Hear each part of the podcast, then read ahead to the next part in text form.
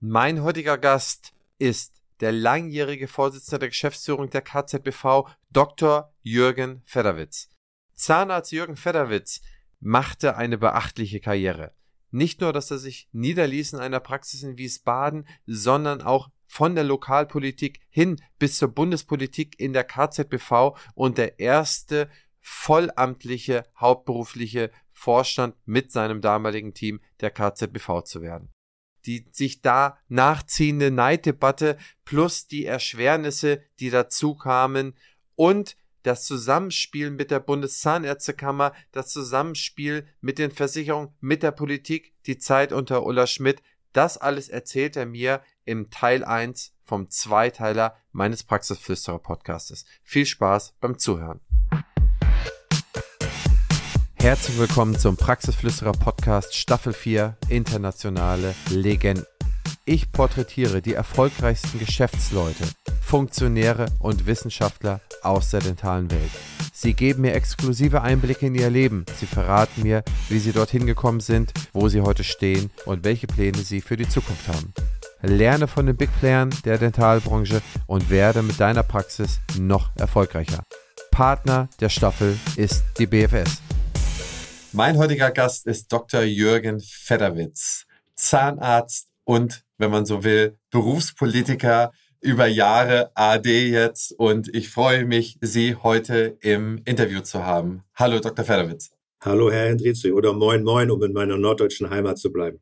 Sind Sie hier oben geboren? Ich bin gebürtiger freier Hansestädter, also da dürfen Sie raten, das ist Bremen, das andere ist die Freie und Hansestadt, Hamburg, glaube ich, so musste. Ich krieg's mittlerweile selbst durcheinander, aber ich bin sehr stolzer Bremer und äh, mich hat's dann nur durch das Studium nach Mainz verschlagen und in Wiesbaden auf der anderen Rheinseite bin ich dann gelandet. Also da kommen wir eigentlich gleich schon zum Thema. Also das heißt, Sie sind in Bremen geboren. Also da ergibt sich die erste Frage und dann ähm, erzählen Sie doch mal so ein bisschen von Ihrem Werdegang. Sind Sie noch in Bremen zur Schule gegangen? Warum Zahnarzt? Wie ist das alles so gekommen? Naja, ich war in Bremen äh, bis zum Abitur in der Schule, hatte dann so drei Berufswünsche, die alle auf den ersten Blick nicht miteinander zusammenhängen. Einmal wollte ich Architektur studieren. Das war so eine väterliche Vorbelastung, wenn man so will. Äh, mein Vater war Architekt und Bauingenieur. Das zweite, ich wollte Journalist werden hatte schon für die Schulzeitung Artikel geschrieben, auch gerne geschrieben. Deutscher Aufsatz war immer mein Lieblingsfach in der Schule. Äh, das waren immer so fünf, sechs Stunden Aufsätze. Die habe ich genossen, alle anderen nicht, aber ich habe sie genossen. Und dann wollte ich allerdings auch mit, ja, mit, mit irgendwie mit Menschen zu tun haben. Ich wollte auch ein bisschen äh, salopp gesagt was zu fummeln haben. Und ähm, ich hatte viel Spaß daran, unter anderem während meiner Sommerferien in der Oberstufe Briefträger zu sein. Und da lernt man Menschen kennen. Und das macht Spaß, diese Verschiedenartigkeit kennenzulernen und dann auch den Umgang mit ihnen. Jetzt fragen Sie, warum ich bin ich dann Zahnarzt geworden und nicht die beiden anderen Sachen. Zu der Zeit, als ich dann hätte mein Studium aufnehmen müssen, waren die Architekten oder war die Bauindustrie insgesamt so ein bisschen in der Flaute und ich hatte also keine Lust, nachher etwas unsichere wirtschaftliche Konditionen zu erfahren. Darum ist das dann gestrichen worden. Dann blieb Journalismus. Ich hatte allerdings dann das bescheidene Ansinnen, ein Volontariat entweder im ARD oder ZDF Auslandsstudio in Washington oder in Moskau zu machen. Und ich wollte nicht über den Hühnerdiebstahl in unserer Bremer Tageszeitung berichten. Und deshalb, da dieses Ansinnen mit dem Volontariat nicht geklappt hat, obwohl ich mal bei, Bremen, bei Radio Bremen Schulfunk gemacht habe, aber hat die, die Connections, die gab es offensichtlich nicht. Und dann musste ich das leider auch fallen lassen. Und dann bin ich allerdings gerne auch in die Zahnmedizin gestiegen und habe das nicht bereut. Das heißt, dann haben Sie sich so bis 12., 13. Jahrgang, haben Sie sich dann so ein bisschen dahin entschieden, Mensch, Medizin sollte es schon sein, Zahnmedizin, und haben sich dann angefangen zu bewerben oder einzuschreiben. Ja, ja, in der Zwischenzeit wurde ich auch mal als Landwirt gehandelt, weil mein äh, Onkel einen relativ großen Hof im Teufelsmoor hatte. Teufelsmoor ist die Gegend um Worpswede, kennen vielleicht einige dieses Künstlerdorf. Und der hatte sich mit seinem einzigen Sohn verkracht und ich bin immer der gewesen, der da am Wochenende oft draußen war. Und ja, ich hatte offensichtlich so ein kleines Faible, musste beim Kalben dann auch mal ziehen, dass das Kalb rauskam und so. Das kenne ich alles und drei Jahre lang war ich also darauf fixiert, die Landwirtschaftliche Hochschule Hohenheim besuchen zu dürfen. Später haben dann meine Freunde gefeixt, wenn ich das gemacht hätte, wäre ich wahrscheinlich Bauernpräsident geworden zwischenzeitlich. Aber die Profilneurose gibt's in allen Fächern und dann habe ich das in der Zahnmedizin dann gerne gemacht. Okay, das heißt, äh, okay, dann war der Berufswunsch dann klar. Und war das damals auch schon so ein äh, Ausschreibungsverfahren? Das heißt, Sie mussten sich an mehreren, an einer zentralen Vergabestelle da melden oder konnte man sich direkt eine Uni aussuchen? Nein, man konnte zu einem Teil sich aussuchen, aber grundsätzlich war das Vergabeverfahren äh, über die zentrale Registrierstelle und da war der Abischnitt wichtig. Und ich habe mich in Mainz deshalb beworben, weil Mainz zu jener Zeit die höchste Anzahl an Studienanfängern aufnahm, um, um die 30. Und bin leider Gottes der Prophezeiung meines Vaters gefolgt, der gesagt hat, bei deiner Lernhaltung wirst du im Abitur dein blaues Wunder erleben. Und ich habe dann im Abitur auch zwei Fünfen geschrieben in Hauptfächern. Die haben mir ein bisschen meinen Abischnitt verhagelt und ich kam dann mit einem Schnitt von 2,2 XY noch gerade so rein, weil die Zahl so hoch war. Mein Vater hat das auf der einen Seite mit Genugtuung zur Kenntnis genommen, weil ich dann ihm nicht ein weiteres Semester in irgendeiner Form auf der Tasche liegen konnte, aber auch mit Genugtuung, dass er sozusagen recht hatte, dass es knapp wurde. Ne? Aber es hat geklappt. Cool. Äh, dann haben Sie dann sozusagen das komplette Studium in Mainz gemacht und haben Sie da auch die Promotion abgelegt? Habe ich auch abgelegt und ich habe da auch, wenn Sie so wollen, ich habe das ja eben gesagt, Standespolitik ist wie große Politik erste Linie Profilneurose von Extrovertierten. Und ich war Klassensprecher, ich war nachher Fachschaftssprecher, ich war eine Legislaturperiode im Studentenparlament.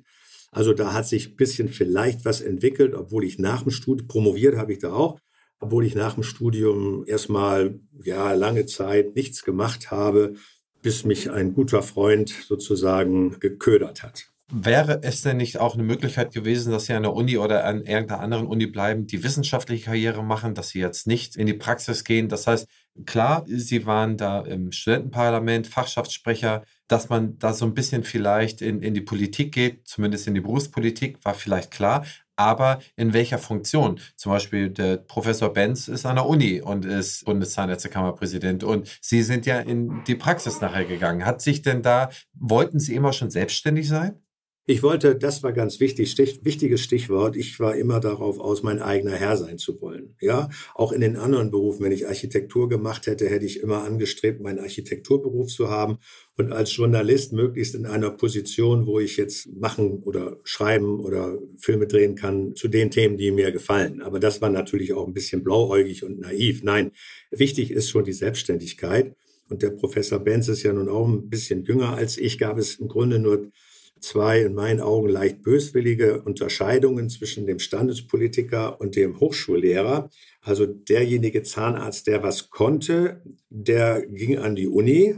Das waren nicht immer die besten Praktiker, sage ich mal auch ganz offen. Das sage auch jetzt nicht, ob ich jetzt darüber anders denke, ob es immer noch die besten Praktiker sind. Aber auf der anderen Seite hieß es immer, wer nichts Gescheites in dem Beruf kann, der geht in die Standespolitik. Da war vielleicht damals auch was dran. Und beides war für mein Ego damals nicht so zuträglich. Außerdem hatte ich schon eine Familie und da hatte ich auch darauf zu achten. Und wenn mein, mein guter Freund Norbert Grosse, den darf man ruhig nennen in diesem Zusammenhang, den kennen ja auch viele, nicht gewesen wäre, äh, der ist eigentlich mitverantwortlich, dass ich dann doch in die Standespolitik gekommen bin. Äh, wie hat sich das denn so ergeben? Weil Sie haben ja schon die Neigung im Studium gehabt. Eigentlich wäre doch dann die Fortschreibung gewesen, wenn man in Mainz bleibt, man geht schon mal in die, in die Kammervertretung, in die Vertreterversammlung rein und, und hört sich das mal an, geht vielleicht, tritt mal einen Ausschuss bei. Also das heißt, die typische berufspolitische Karriere, dann noch freier Verband, wäre doch dann so gewesen, oder? Ja, äh, grundsätzlich ja, aber ich hatte schon mein, während meines, meines Studiums den Anschiss des Freien Verbandes bekommen. Ich hatte als Fachschaftssprecher den Freien Verband beziehungsweise seine damaligen äh, Protagonisten und den damaligen Chefredakteur des Freien Zahnarztes in deren Augen etwas verunglimpft, weil ich sie als eine politische Pressure Group äh, bezeichnet habe, was sie auch tatsächlich sind. Ich fand das auch in keiner Weise herabsetzend oder so. Aber ich bekam also einen bösen Kommentar und ich bekam eine Einladung des damaligen rheinland-pfälzischen äh, Zahnärztekammerpräsidenten und ich sollte so einen kleinen Kanossergang antreten. Ich bin da auch gerne hingegangen. Das Gespräch war auch freundlich, aber ineffektiv. Aber wie gesagt, ich hatte damals erstmal nichts und dann, das wäre jetzt wahrscheinlich Ihre nächste Frage, wie kam es dann doch? Naja, dann hatten wir in Wiesbaden unserer Kreisstelle, wie diese Strukturen damals waren, so altehrwürdige Kollegen, die das schon seit 20 Jahren machten. Und der Vorsitzende der Kreisstelle der KZV war dann gleichzeitig der stellvertretende Vorsitzende der Kreisstelle der Kammer und umgekehrt war es genauso. Gutachter waren die auch noch. Und irgendwann haben wir Jungtürken, so wurden wir damals dann schnell verunglimpft von den alten Herren, haben wir da mal einen Brandbrief geschrieben und haben dazu aufgerufen, mal endlich jüngere Leute ranzulassen. Und ich habe gegen die Multifunktionäre gewettert und ich habe dummerweise dieses Pamphlet geschrieben. Ich habe es nach 20 Jahren nochmal gefunden beim Aufräumen und bin dann selber leider Gottes ein Multifunktionär geworden. Das ist also gar nicht so, so eine stolze Geschichte. Und dann ist das so, wie das auch heute noch ist. Jeder schon im Amt und Würden befindliche Kollege oder die Kollegin holt sich die Jungen, die dann protestieren oder kritisieren, die holt man sich am besten rein, nach dem Motto, die musst du einbinden. Und so gesehen wurde ich dann auch mal eingebunden. Und die Feuertaufe, wenn man so will, gab es durch das ZDF. Der schon eben genannte Norbert Grosse hatte eine Einladung an die damalig erste Talkshow des ZDF aus der alten Oper Frankfurt. Und damals wie heute war es so, dass das ja Unterhaltungssendungen sind, auch wenn die politische Themen oder sowas beackern. Und äh, dort war unter anderem Norbert Blüm als einer der Gäste. Und der brauchte so ein paar Sparringspartner, um, um sich ein bisschen darstellen zu können. Und da kam die Redaktion wohl auf den glorreichen Einfall und wollte zwei Zahnärzte dem guten Norbert Blüm als Sparringspartner zuordnen. Und so hat er, der Norbert, Norbert Grosse mich mitgenommen und ich war dann mal so mutig und habe irgendwann in diesem Trialog, den wir hatten, mal dann gesagt, Herr Blüm, nun lassen Sie mal die Kirche im Dorf. Und es war gar nicht so schlimm, aber an den Fernsehgeräten zuschauenden Zahnärztinnen und Zahnärzten muss das so gefallen haben, denn fortan galt ich als der ideale Öffentlichkeitsarbeiter der Zahnärzteschaft. Das war totales Laienspiel. Aber das war tatsächlich der Startschuss. Übrigens, mit Norbert Blüm war das eine feine Sache. Wir haben danach noch in einer Pizzeria gegenüber der Frankfurter Oper bis nachts um halb zwei getrunken und diskutiert. Und wer mir leid tat, war nicht Norbert Blüm, sondern sein Fahrer, der ihn noch nachts dann nach Bonn bringen musste. Damals hatten wir ja noch in Bonn die Republik. Und so hat das dann begonnen. Dann hat man mich in den Vorstand der Kassenzahnärztlichen Vereinigung Hessen gewählt. Als Norbert Grosse dann aufhörte, hat er mich zum Nachfolger vorgeschlagen. Das war dann 93. Da habe ich das zehn Jahre gemacht. In der Zwischenzeit war ich dann auch Beisitzer im Vorstand des KZBV, bei der KZBV. Das war so dieses Spielchen zwischen dem Ideologen Karl Schirbert, den kennen vielleicht einige noch, ideologisch sehr gefestigt. Trotzdem haben ihm die Zahnärzte sehr viel zu verdanken, meine ich.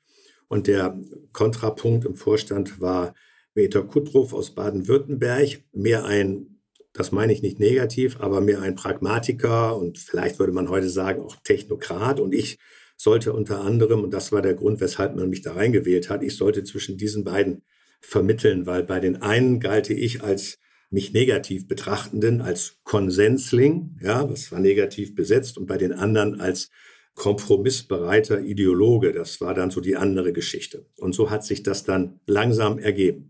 Ähm, welchen Jahr, um das nochmal zeitlich einzusortieren, war denn ungefähr die ZDF-Sendung mit dem Aufschlag mit Norbert Grosse, Norbert Blüm und Ihnen?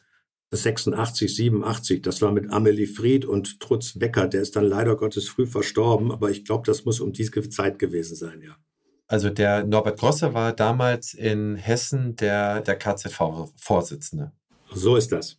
Und zu dieser Zeit waren Sie ja schon einige Jahre mit Ihrer Praxis auch niedergelassen in Wiesbaden. Ja, ja, ich bin 1980 niedergelassen. Ich habe also sechs Jahre lang als Assistent gearbeitet und habe dann die Praxis nach sechs Jahren übernommen, einem Neubau schräg gegenüber und bin da auch bis vor zwei Jahren geblieben, habe also, wenn Sie so wollen, 45 Jahre Beruf und 40 Jahre Praxis an Ort und Stelle erlebt und das ist auch eine ganz wichtige Erkenntnis und vielleicht auch eine Entscheidung, wenn wir vielleicht später zu dem Thema Angestelltenverhältnis MVZ oder Niederlassung kommen. was das bedeutet, wenn man das anstrebt oder beziehungsweise was das für Konsequenzen hat, wenn man es angestrebt und erreicht hat. Ne? Die haben ja dann, wenn man so will, fünf Tage die Woche, ihre 40 Stunden haben sie ja dann in der Praxis äh, geleistet und dann haben sie quasi on top dann angefangen, so ab 86 fortfolgende Jahre signifikante Zeit mit der Berufspolitik zu verbringen. Ja, das war ja natürlich in der Anfangsphase nicht so wichtig, dass man das die ganze Woche über äh, machen musste, sondern man hat meistens dann den obligaten Mittwochnachmittag oder den Mittwochabend dazu genutzt, hat vielleicht nochmal in einer Woche zwei, drei andere Abendveranstaltungen gehabt. Aber in der Anfangsphase war das so, dass ich nach meiner Meinung, meine Frau hat das damals anders gesehen, aber nach meiner Meinung mache ich genug um die Familie gekümmert habe.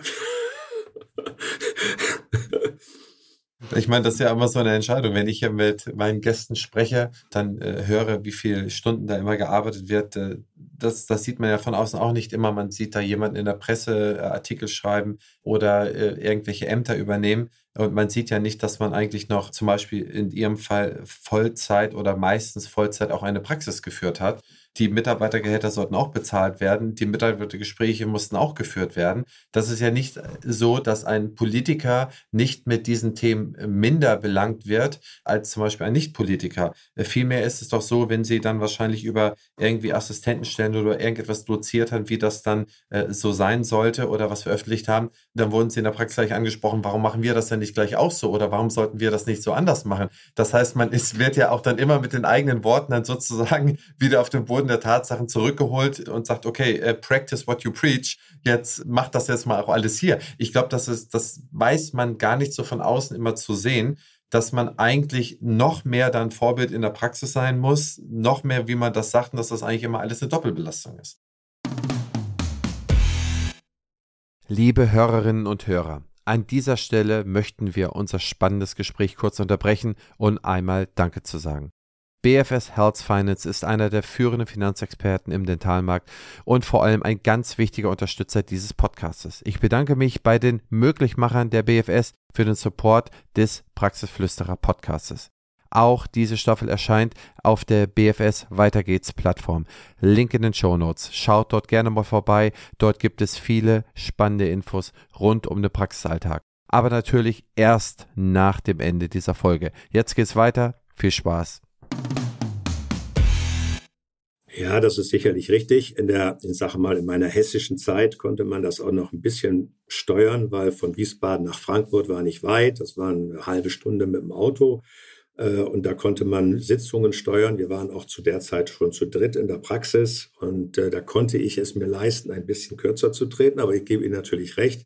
Vieles, was man dann am Theoretisieren war, musste sich auch dann in der Praxis im Grunde bewähren oder aber bewahrheiten. Und da konnte es schnell mal passieren, dass man dann eventuell über Dinge, ich will nicht sagen schwadroniert hat, aber in der Praxis man was anderes gelebt hat. Aber wichtig war später dann, das muss ich an diesem Stelle schon mal sagen, in der Phase der, der Hauptamtlichkeit, die kommt ja noch nachher wahrscheinlich in unserem Gespräch, dass man da seine Praxis nicht so gleich aufgibt. Da habe ich nachher noch meine anderthalb Tage gehabt.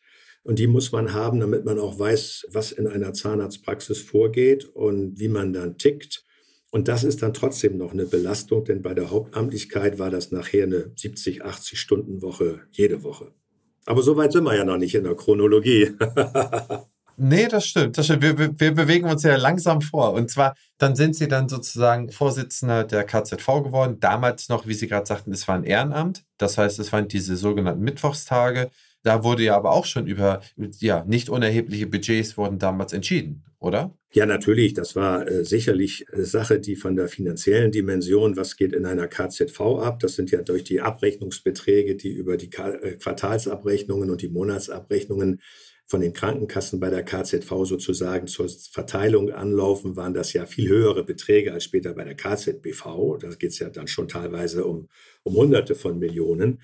Aber da hatte man natürlich auch seinen Apparat an Leuten, die letztlich, sage ich mal, die betriebswirtschaftliche, die kaufmännische und auch die juristische Verantwortung mittrugen.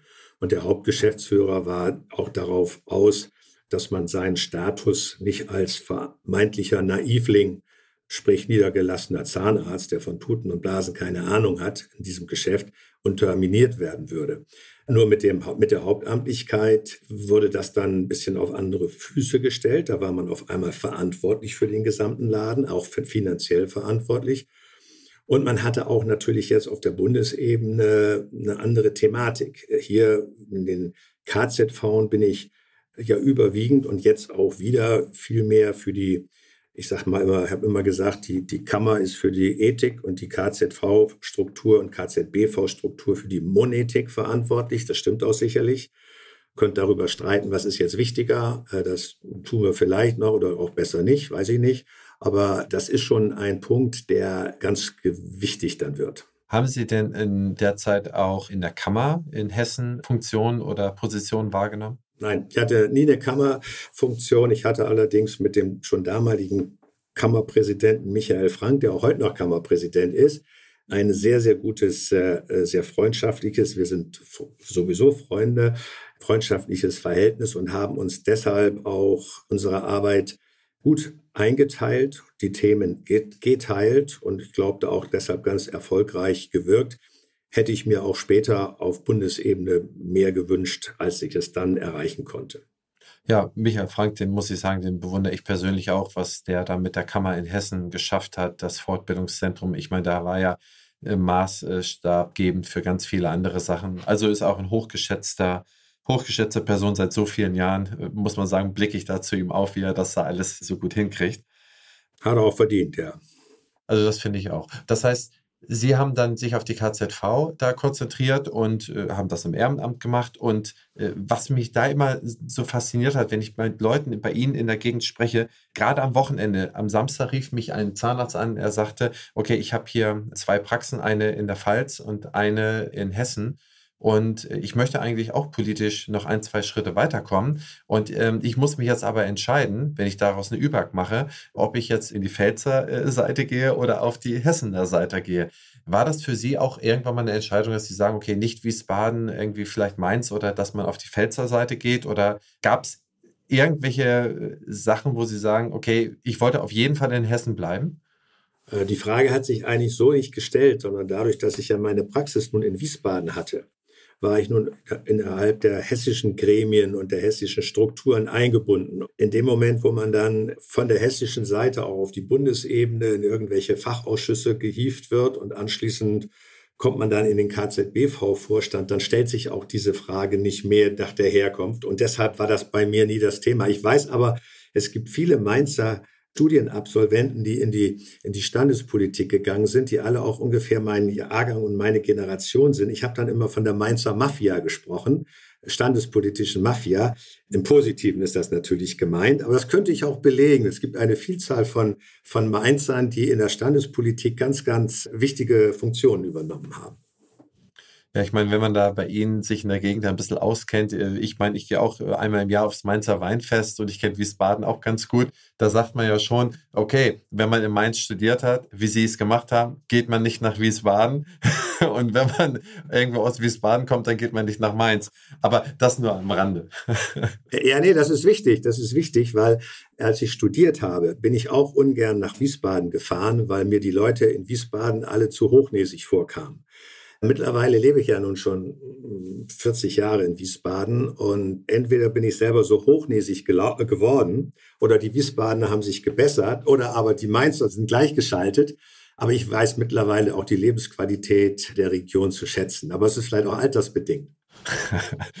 das, das glaube ich nicht. Ich glaube. Oh, doch, ja, ja. Ich glaube, man, man redet da immer nur so viel darüber und am Ende des Tages, wenn man passende Praxis hat oder ein passendes Haus da gefunden hat, dann ist es doch egal, auf welcher Rheinseite man dann. Das ist richtig. Passt völlig klar. Und, ne?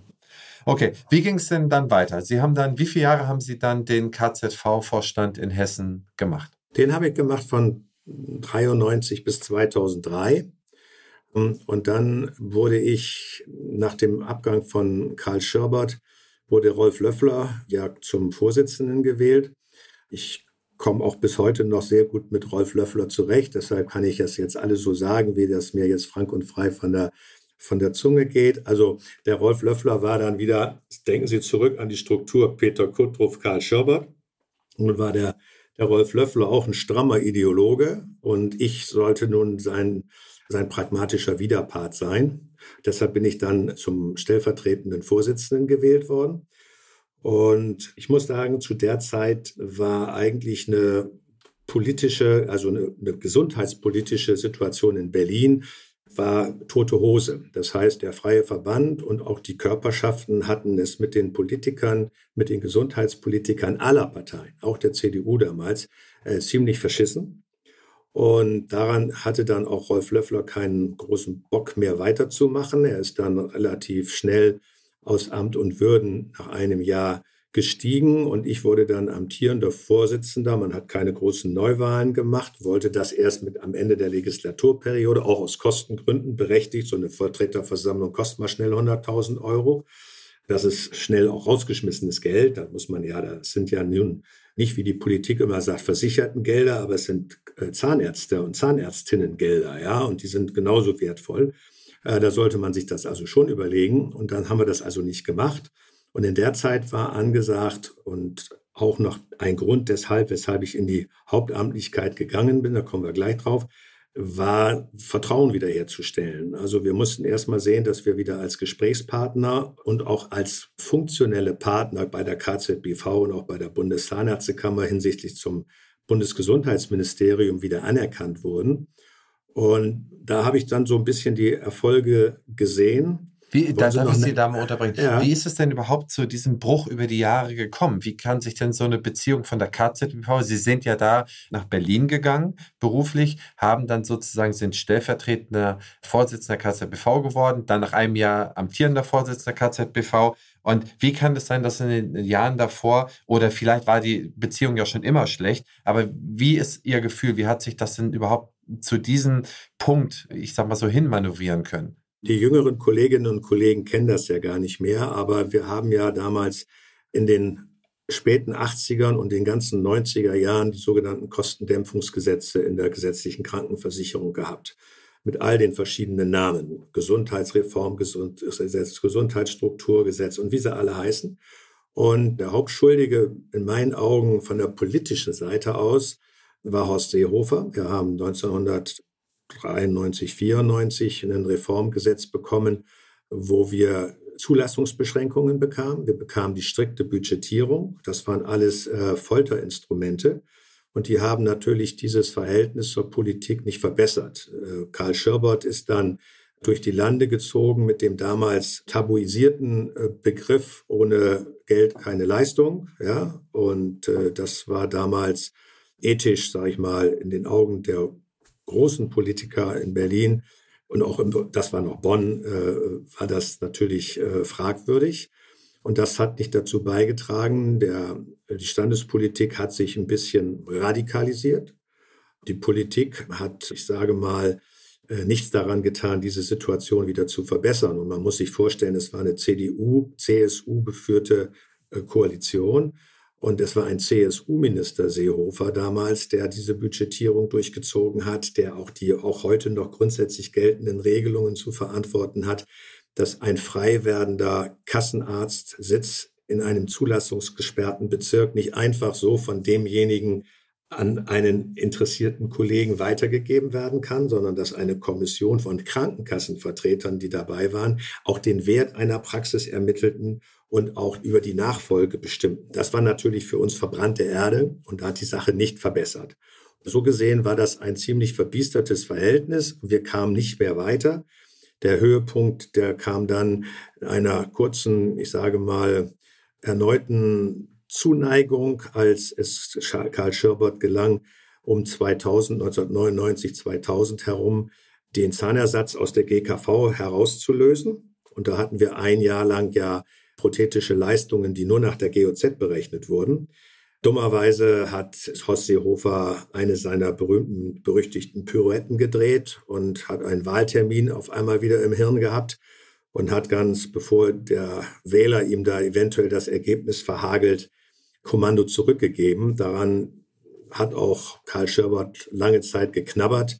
Und das hat natürlich dann danach das Verhältnis wieder etwas in die Tiefe gerissen. Und wir mussten wieder rauf bis zur Kellertreppe Oberkante. Und das war mühsam. Haben Sie denn damals auch selber mit dem Horst Seehofer verhandelt oder hat das äh, alles der Kollege damals noch gemacht? Ne, damals war ich als, als Beisitzer, äh, war ich ein zu kleines Licht.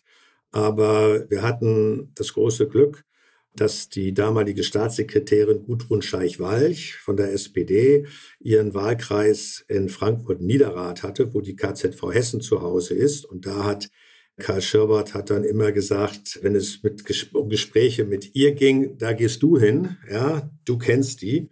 Und ich muss sagen, wir haben für dieses Festzuschusssystem beim Zahnersatz, was wir dann später ja auch durchgesetzt haben, bestimmt 10, 15 Jahre lang politisch geackert, geworben. Und wir haben damals Vertrags- und Wahlleistungskonzepte entwickelt. Da war ich auch dran in vielen Arbeitsgruppen.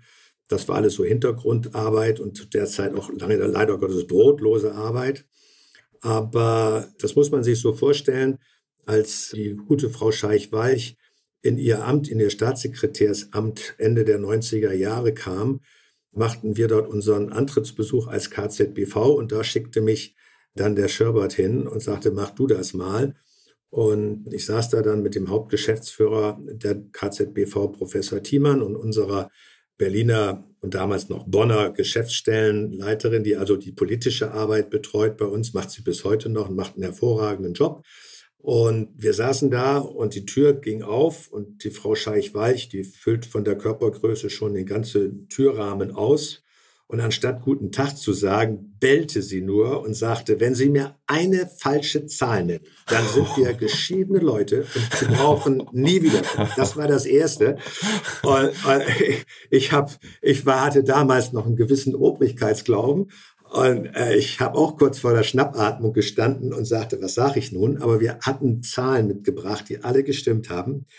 Sie hat sie offensichtlich überprüft und unser Verhältnis wurde von dem Tag an, war nicht nur von gegenseitigem Respekt geprägt, sondern wir kamen uns also auch politisch sehr, sehr deutlich näher. Und sie war ein, eine treibende Kraft dann anschließend in der SPD.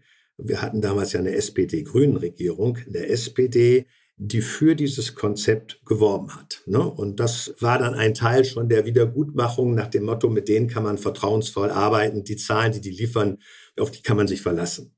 Aber da, das finde ich ja wahnsinnig interessant, dass man sich auf die Zahlen nicht verlässt, die einem Verbände beziehungsweise die man in Verhandlungen vorliegt. Das heißt, die müssen ja irgendwo die Erfahrung irgendwo irgendwann mal gemacht haben, dass denen Zahlen vorgelegt worden sind, die scheinbar einer Prüfung, Überprüfung nicht so sehr standgehalten haben, dass, dass sie zufrieden war, äh, dass sie dann so eine Aussage trifft. Denn also ich würde mit gut Glauben erstmal reingehen und würde sagen, okay, was die Herren und Damen mir da vorlegen, da gehe ich mal davon aus, dass das stimmt. Ich würde genau das Gegenteil sagen. Wenn Sie heute eine Lobbytruppe zu Besuch bekommen als Politiker und die Zahnärzte sind dann ja auch eine Lobbytruppe gewesen, dann gehe ich erstmal davon aus, kommen die mit den Argumenten, die für sie gut sind und eventuell belegen sie das auch mit Zahlen, die für sie gut sind. Und man verdrängt oder vergisst oder man versteckt dann vielleicht manche Zahlen, die das Gegenteil zwar nicht gleich, aber zumindest eine andere Lesart noch ermöglichen. Und damals sind wir hingegangen und haben gesagt, es hat keinen Sinn, wenn wir uns nachträglich irgendwie vorwerfen lassen müssen, dass die und die Zahlen falsch sind. Und das war immer auch mein Ziel, auch in den Folgejahren. Und unsere Statistikabteilung hat so sauber gearbeitet bei der KZBV, dass das Statistische Bundesamt die Zahlen zwar nicht übernommen hat, aber die Werkzeuge, um die Zahlen, diese Zahlen zu ermitteln, übernommen hat, weil sie denen als aufschlussreich und als konsequent und richtig galten so dass man also sagen konnte, die Zahlen des Statistischen Bundesamtes und unsere Zahlen waren ziemlich kongruent und das hat sehr, sehr viel Vertrauen geschaffen, das muss ich sagen, ja. Das heißt, zu der damaligen Zeit waren die Gespräche ja schon alle dann in Berlin, gehe ich mal davon aus. Ja. Das heißt, wie oft waren Sie in der Zeit in Berlin? Das war ja immer noch Ehrenamt, richtig? Ja, das war dann Ehrenamt. Da hat sich bloß mit dem Status in, den, in das Hauptamtliche nicht sehr viel geändert, weil damals schon dann der Arbeitsaufwand größer wurde. In Berlin ist es ein bisschen anders als auf KZV-Ebene, wo die, die Arbeitsgänge, sag ich mal, ein bisschen eingefahrener sind. Da geht es, wie gesagt, um, um Abrechnungen, um, um, um Regelungen mit den Krankenkassen, die aber auch von den eigenen Fachleuten in der KZVV mitgestaltet werden. Und äh, die Arbeit in, in Berlin ist dann schon eine sehr viel politischere Arbeit. Das ist richtig. Bloß, das hat sich dann überschnitten. Es ging einfach um die, um die Verlässlichkeit, dass man mit der KZBV später verlässlich, vertrauensvoll zusammenarbeiten konnte, auch bei Themen, die eventuell für die Zahnärzteschaft nicht so attraktiv sind. Wir haben eine Zeitmessstudie gemacht und dergleichen. Wir haben damals ja schon versucht, den BEMA zu umstrukturieren. Wir mussten ja äh, eine Neurelationierung vornehmen. Da werden sich manche erinnern, da waren die Parodontologen und die Kieferorthopäden sehr, sehr böse auf uns, wie es dazu gekommen ist und warum die sich geirrt haben. Da kommen wir vielleicht noch drauf, wenn es Sie interessiert. Da will ich Sie jetzt nicht jetzt schon mit langweilen. Aber es ist sehr, sehr wichtig, dass Sie vertrauensvoll anerkannt werden. Hm. Das heißt, kann ich mir vorstellen, dass Sie da einen Tag, zwei Tage die Woche in Berlin waren zu der damaligen Zeit? Nö, mehr, mehr. Also ich gab nachher in den Wochen, da lebte ich dann aus dem Koffer, aber ich hatte dann ungefähr, ich habe dann montagsabends in Wiesbaden meinen Koffer gepackt, bin dienstagsabends so mit fliegenden Fahnen aus der Praxis, habe mich bemüht, es dem letzten Patienten nicht anmerken zu lassen oder beim anmerken zu lassen, dass ich einen Flieger habe oder so. Ja, und dann liefen mir immer noch drei Damen aus der Praxis mit drei Anliegen noch sozusagen den Flur entlang. Da habe ich mich in der Praxis nicht beliebt gemacht bei meinen Mitarbeiterinnen. Aber das war dann so, äh, man hat dann von Dienstagabend bis Freitagabend und manchmal samstags aus dem Koffer gelebt. Das stimmt. Das heißt, nachdem Sie dann 2000 dann die, ich sag mal so, die ersten Gespräche und dieses erste prägende Gespräch hatten, das Vertrauen wieder dann irgendwo gebessert wurde, das ist ja dann auch mal ein Prozess, dann hatten sie ja dann auch mit, ich sag mal so von außen erstmal als sehr schwierige Personalie betrachtete Ulla Schmidt zu tun. Denn ich meine, ich erinnere mich noch damals, da wurde gesagt, oh Gott, oh Gott, wenn die Ulla Schmidt und dann äh, gab es da ja auch ganz viele äh, Mutmaßungen in Artikeln, wo sie dann mal wohl angeblich dann gearbeitet hätte und dass sie dann Gesundheitspolitik machen würde und so weiter. Das könne ja nicht sein. Und dann hatten sie ja sozusagen, ich denke mal auch, dass viele Zahnärzte damals gewisse ja, Vorbehalte vor dieser Gesundheitsministerin hatten. Das ist richtig. Wir hatten aber das große Glück, das hatte ich noch eingeleitet, in Hessen, aber auch andere KZV-Vorsitzende haben das in ihrem Bereich mitgetragen und mitentwickelt. Wir haben zu der Zeit ja noch die Mehrkostenregelung in der Füllungstherapie unter Dach und Fach bekommen. Äh, dazu brauchten wir eine gesetzliche Änderung, denn das sind keine Regelungen, die weil hier der Patient ja finanziell mitbelastet wird. Das kann ich nicht mit den Krankenkassen vereinbaren. Dazu bedarf es in unserem Sachleistungsbereich. Alles ist zu 100 Prozent Kassenleistung. Jetzt lassen wir mal die Prothetik außen vor. Und deshalb konnte man da nicht irgendwie Regelungen mit den Krankenkassen alleine treffen. Bis bei Endo, wo das heute ja auch immer noch gefordert wird, zu Recht gefordert wird, geht das deshalb auch nicht. Wir brauchten eine gesetzliche Regelung und ich bin damals ins hessische Sozialministerium mit meinem Stellvertreter Ulf Utech und wir haben einen kleinen Koffer gehabt und das haben die anderen Kollegen in anderen Bereichen ähnlich gemacht. Und da waren dann die Utensilien für eine Amalgamfüllung drin und für eine damalige Kompositfüllung. Damals hatte man noch Syntac mit drei Fläschchen, gibt's heute noch, ist heute noch in gewisser Weise Goldstandard, aber das war viel aufwendiger und wir haben damals äh, es in Hessen geschafft, dass wir in einer äh, Versuchsregelung hier diese Mehrkostenregelung schon probieren durften. Und das war dann, das ging ganz gut. Und daraufhin haben wir dann auch diese gesetzliche Regelung hinbekommen. Das lag natürlich auch ein bisschen daran, dass wir diese Amalgamphobie hatten, dass da die die ökologischen Aspekte, Quecksilber und so weiter schon eine Rolle spielte, so dass man bei der Politik meinte, nicht nur was für die Zahnärzte, sondern in erster Linie für die Patienten zu tun. Und das war dann unser Glück. Äh, wir haben dann auch in Hessen geschafft, dass wir eine Positivliste in der KFO, die heute noch im Grunde die Grundlage der jetzigen Ausgrenzungsmöglichkeiten ist, abgewickelt haben mit den Krankenkassen und der Segnung des Sozialministeriums. Und damit sind wir in gewisser Weise politikfähig geworden. Und als wir dann in die Phase der Festzuschüsse gingen, hatten wir dank auch der Fürsprache einmal von der schon genannten Gudrun Scheich-Walch und dem obersten Ministerialen von Ulla Schmidt, dem Franz Knieps, den gibt es auch heute noch, eine, ja, wie soll ich sagen, eine sehr offene Aussprache über unsere Interessen, aber auch äh, was der Benefit für die Patienten ist. Und wir haben es geschafft, glaubhaft rüberzubringen, dass äh, ein Festzuschussmodell Zahnersatz in erster Linie dem Benefit des Patienten ausgerichtet ist. Warum können wir gleich nochmal sprechen? Und wir haben die Hilfe der Wissenschaft gehabt. Das ist sehr wichtig. Ist auch jetzt gerade wieder bei Paro wichtig gewesen. Können wir gleich noch drauf kommen. Halte ich für eine sehr, sehr wichtige Zusammenarbeit. Und dann lief das mit Ulla Schmidt, die offensichtlich durch Franz Knieps und den Apparat es geschafft hatte, auch die eigenen Leute in der SPD zu überzeugen.